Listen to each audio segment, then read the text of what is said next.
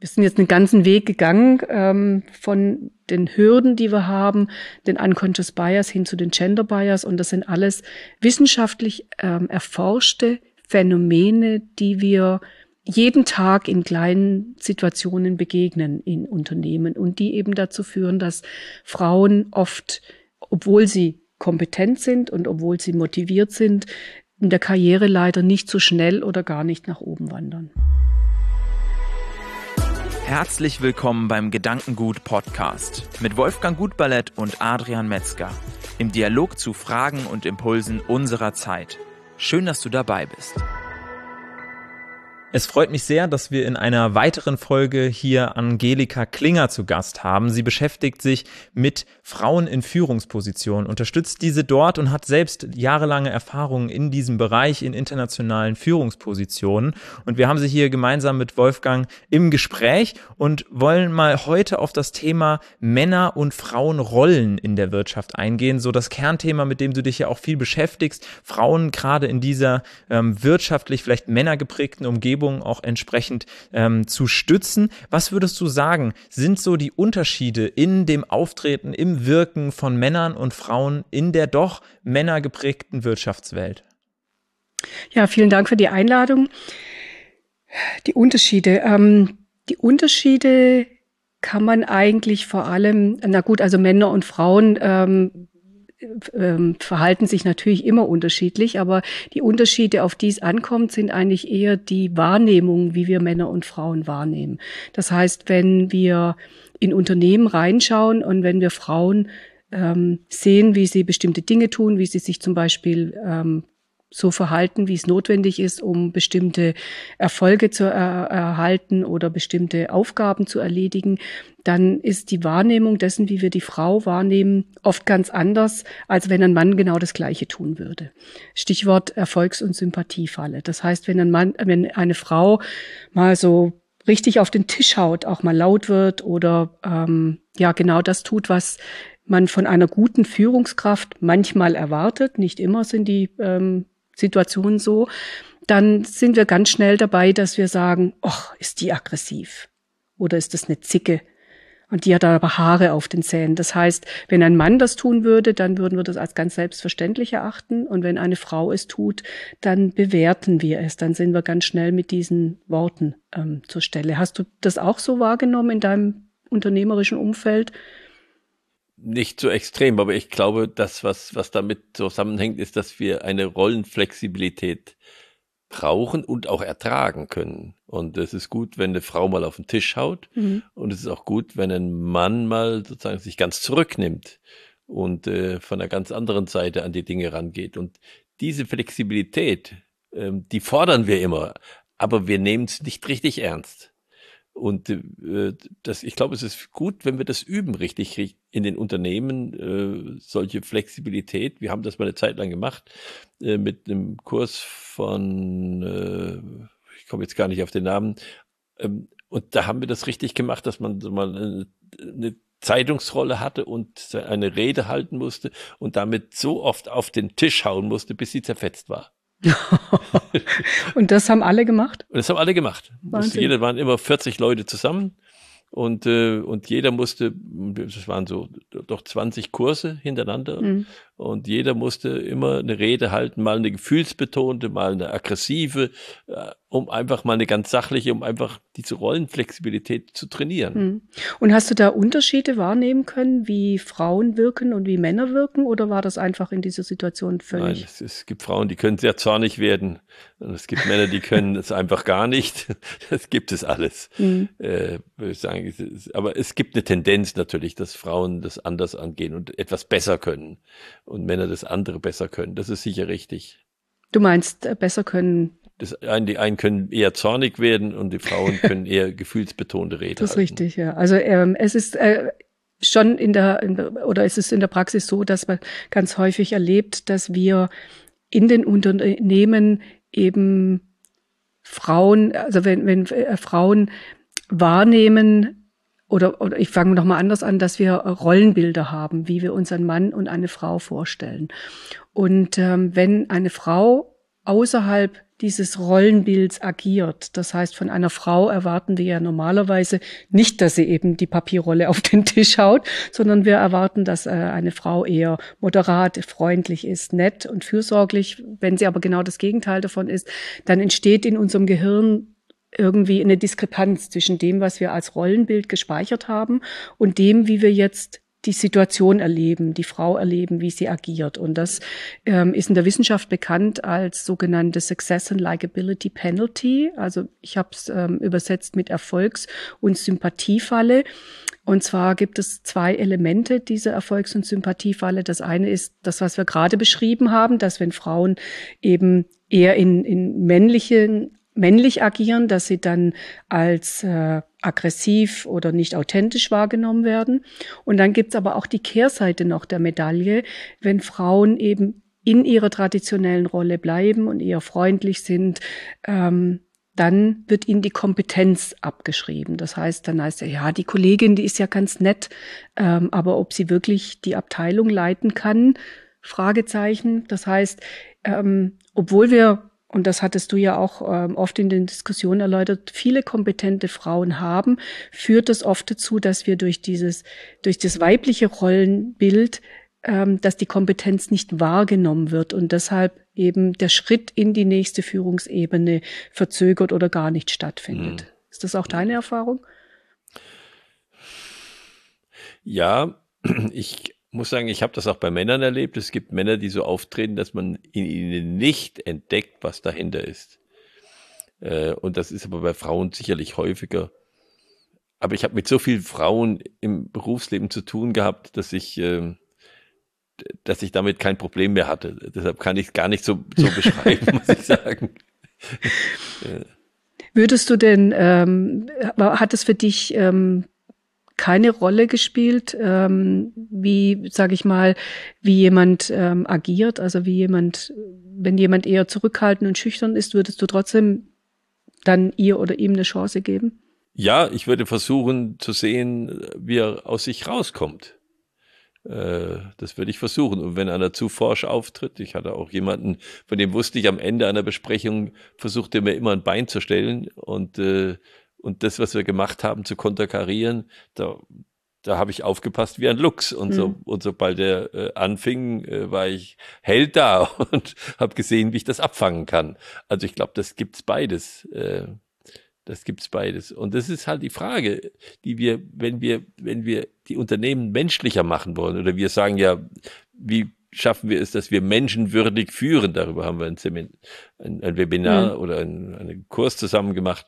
Und das ist die, die Herausforderung, diese Flexibilität und diese Anpassungsfähigkeit hinzukriegen. Und, und im Menschen eigentlich das anzusprechen, was in ihm möglich ist und nicht, was jetzt gerade ist. Das hat der Goethe in diesem Wahnsinnssatz ausgedrückt. Wenn wir die Menschen so nehmen, wie sie sind, so machen wir sie schlechter. Wenn wir sie so behandeln, als ob sie wären, was sie sein könnten, dann werden wir sie dahin bringen, wo sie zu bringen sind. Das ähm, stimmt. Ähm das äh, ist nur im unternehmerischen Kontext geht das oft verloren. Ja. Also was man sieht, weil die Frage ist immer, wer wird befördert? Also wer schafft es in die nächste Ebene? Kommt es darauf an, dass ich möglichst ähm, viel ähm, repräsentiere, dass ich möglichst viel meine Trommel rühre und ähm, bekannt mache, was ich ähm, kann? Oder kommt es tatsächlich auf die wirklichen Kompetenzen an? Und ähm, das sehen wir eben oft, ähm, dass eben Frauen in Führungspositionen zum einen auch Hemmungen haben, ähm, über ihre eigenen Erfolge zu sprechen. Das heißt, wenn ähm, wir was geleistet haben, dann sind wir eher zu schüchtern, während Männer das ähm, ganz oft ähm, ja einfach darstellen, erläutern. Und diese ganze, diesen ganzen Elemente, dass Frauen da eher zurückhaltend und schüchtern auftreten, führt eben dazu, dass Frauen eben nicht in Führungsrollen kommen. Da fängt dann die Aufgabe des, des Führens eigentlich an. Also ich nehme das Beispiel des Bergführers, der über ein Grat geht und irgendeiner rutscht auf der einen Seite runter, diesen Grat und diesen angeseilt, dann muss einer auf die andere Seite springen. ja, sonst, sonst reißt er die ganze Kette runter. Mhm.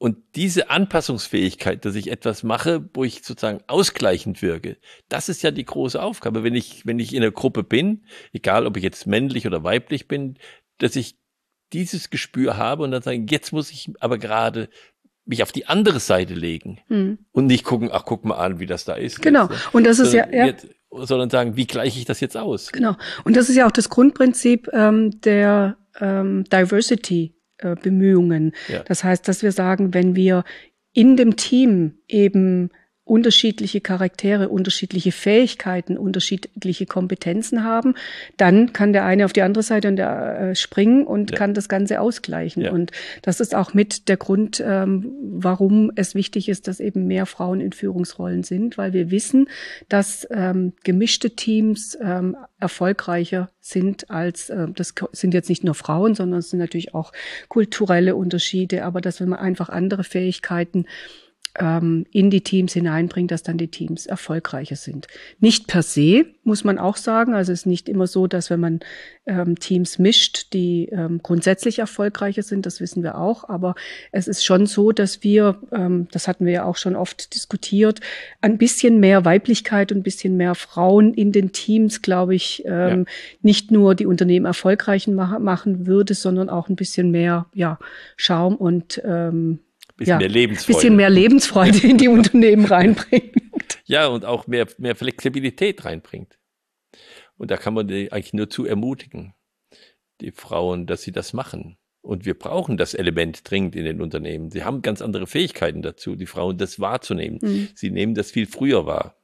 Ja, das ist richtig. Männer meistens. Ich weiß gar nicht, ob das so, ähm, wenn ich da mal einhaken darf, ein Thema ist, die Frauen ermutigen. Denn ich glaube, wir haben ganz viele Frauen. Wir wissen zum Beispiel, dass wir ähm, viel mehr oder mindestens gleich viel Frauen haben, die ähm, Hochschulabschlüsse machen. Frauen haben gute Noten. Das heißt, auf der Einstellungsebene sind ganz viele Frauen, sondern vielleicht ja. sollten wir mal drüber sprechen, wie gehen eigentlich, wie, wie, wie verlieren wir denn eigentlich die Frauen von der Einstellungsebene, wo sie denn da sind, bis hin zum oberen Management? Also ähm, ja. Liegt es wirklich an den Frauen oder liegt es an den Systemen, auch an der Kultur in den Unternehmen? Jetzt weiß ich bei dir in deinem Sowohl Unternehmen. als auch, äh, weil ich meine, viele Frauen verzichten auch ganz bewusst auf die Karriere, um ihre andere Aufgabe nicht zu vernachlässigen. Und da haben wir, glaube ich, einen großen, einen großen Auftrag, das zu ermöglichen, dass beides miteinander verbunden werden kann. Genau, also das sind ja, also ich habe ja ähm, für meine ähm, Tätigkeit eine sogenannte Karriereampel entwickelt. Das heißt, ähm, verschiedene Hürden, die Frauen haben, wenn sie in den, in, im Berufsleben sind. Und da gibt's für mich die grünen, die gelben und die roten Hürden. Und wir haben jetzt alle so ein bisschen gestreift. Vielleicht kann ich das mal einfach so in den Gesamtkontext stellen.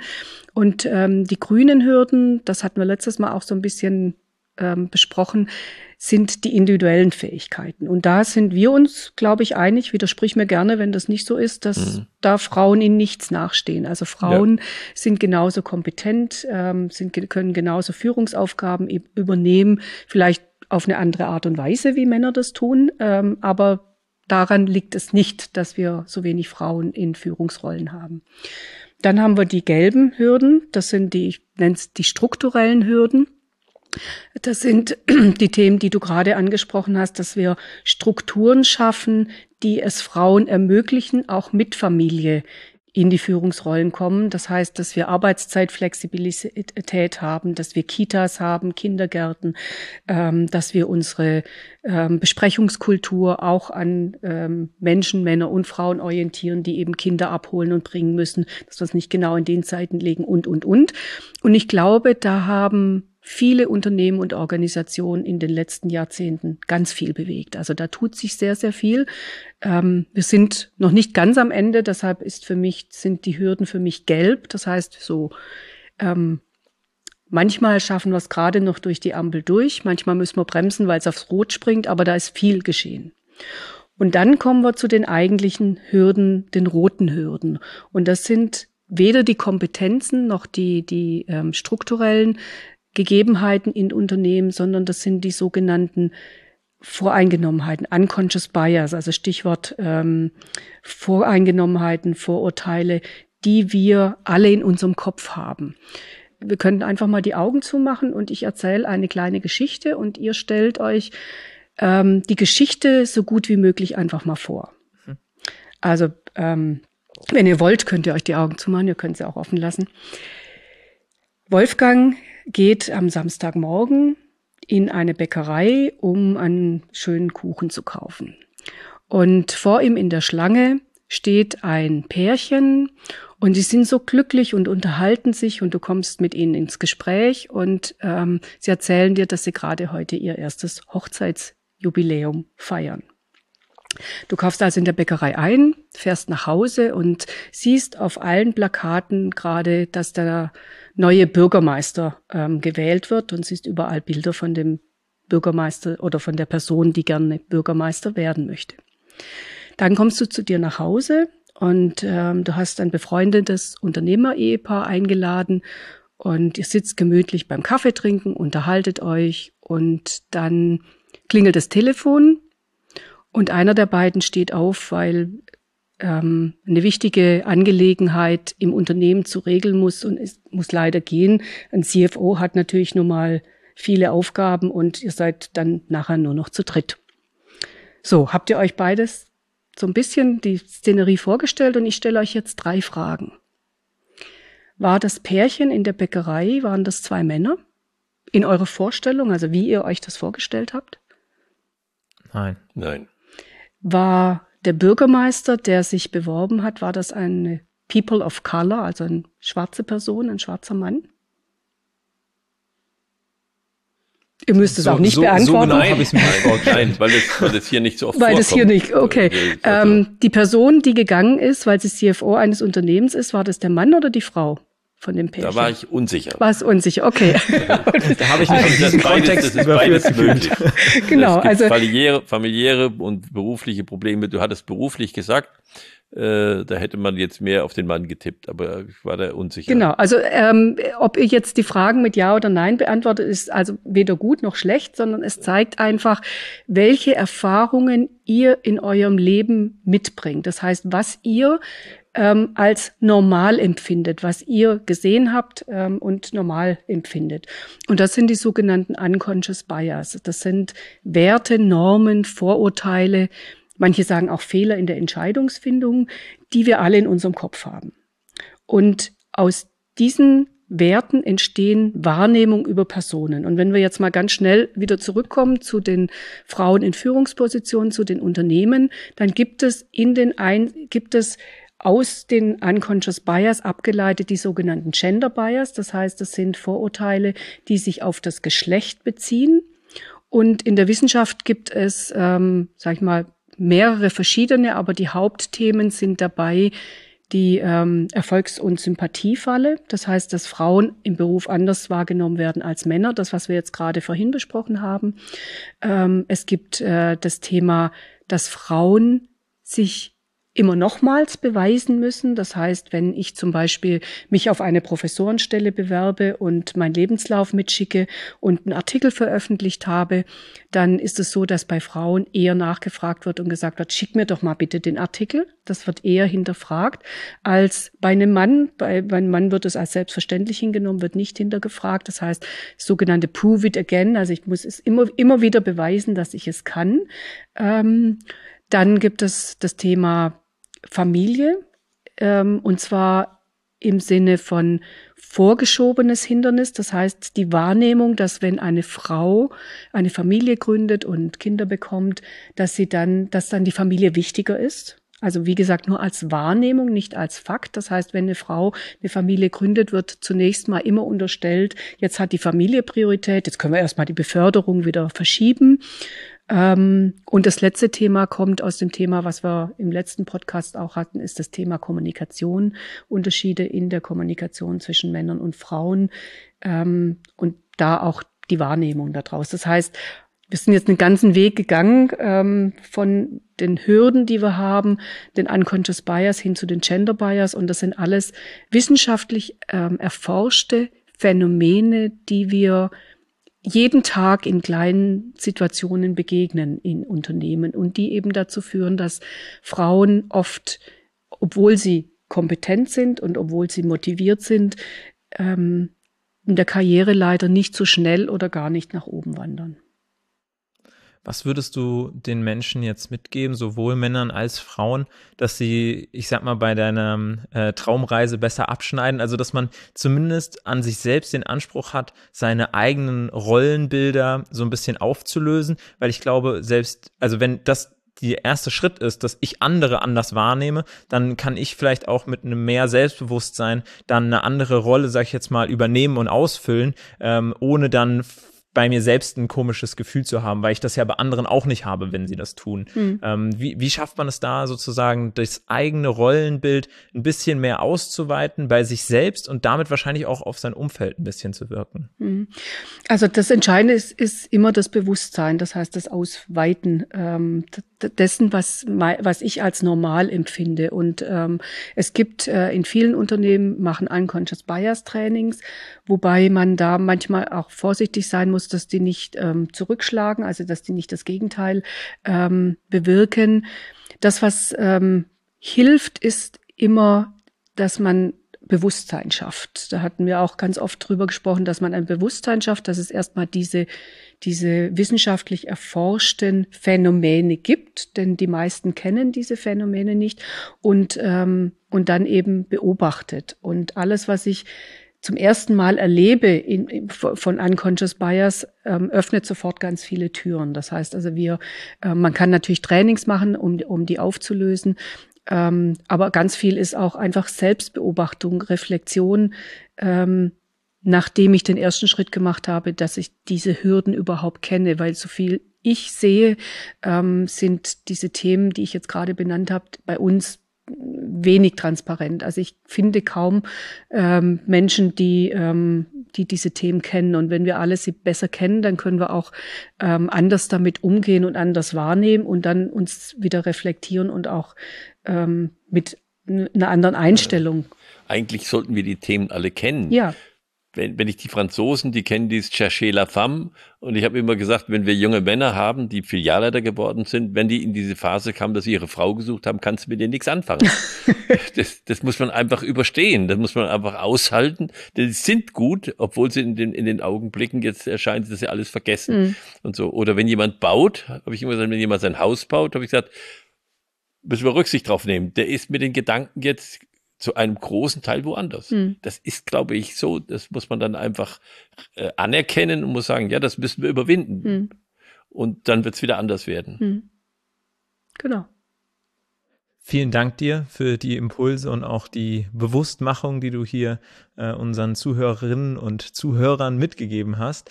Ähm, und vielen Dank auch für deine Arbeit, weil ich glaube, gerade durch so eine, so, durch so eine Traumreise oder durch so eine Geschichte ähm, wird einem, kann man das selbst an sich erleben dass man, ähm, dass man da gewisse Rollenbilder hat und ähm, so in dem rationalen drüber nachdenken äh, bestreitet man das vielleicht wesentlich schneller, als äh, man das tatsächlich in sich und in dem äh, vielleicht auch teilweise unterbewussten Verhalten dann äh, bei sich selbst dann in so einer Geschichte hm, begründet hm, sieht. Ähm, vielen Dank dir und äh, viel Erfolg bei deiner Arbeit. Vielen Dank dir auch als Zuhörerin, als Zuschauer, dass du wieder beim Gedankengut Podcast mit dabei warst und ähm, wir würden uns sehr freuen, wenn du auch bei der nächsten Folge wieder einschaltest, entweder bei dem Podcast Podcast auf der Podcast-Plattform deines Vertrauens oder eben auch auf YouTube als Videoformat bei dem Gedankengut YouTube-Kanal.